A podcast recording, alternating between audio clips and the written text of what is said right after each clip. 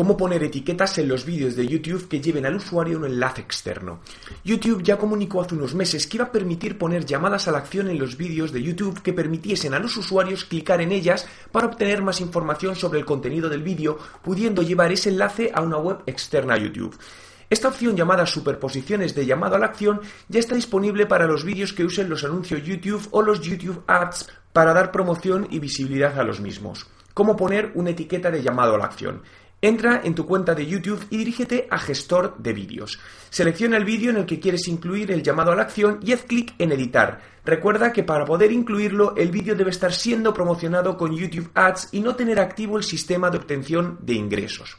Una vez dentro, dirígete a la pestaña Overlay de llamado a la acción y completa los datos de la etiqueta que va a aparecer sobre el vídeo, donde puedes incluir a modo de anuncio un título, dos líneas de descripción, una imagen y la URL donde llevarás a los usuarios cuando cliquen en él. Una vez guardados los cambios, el vídeo ya empezará a mostrar la etiqueta con los datos que has incluido, la cual aparecerá superpuesta sobre el mismo.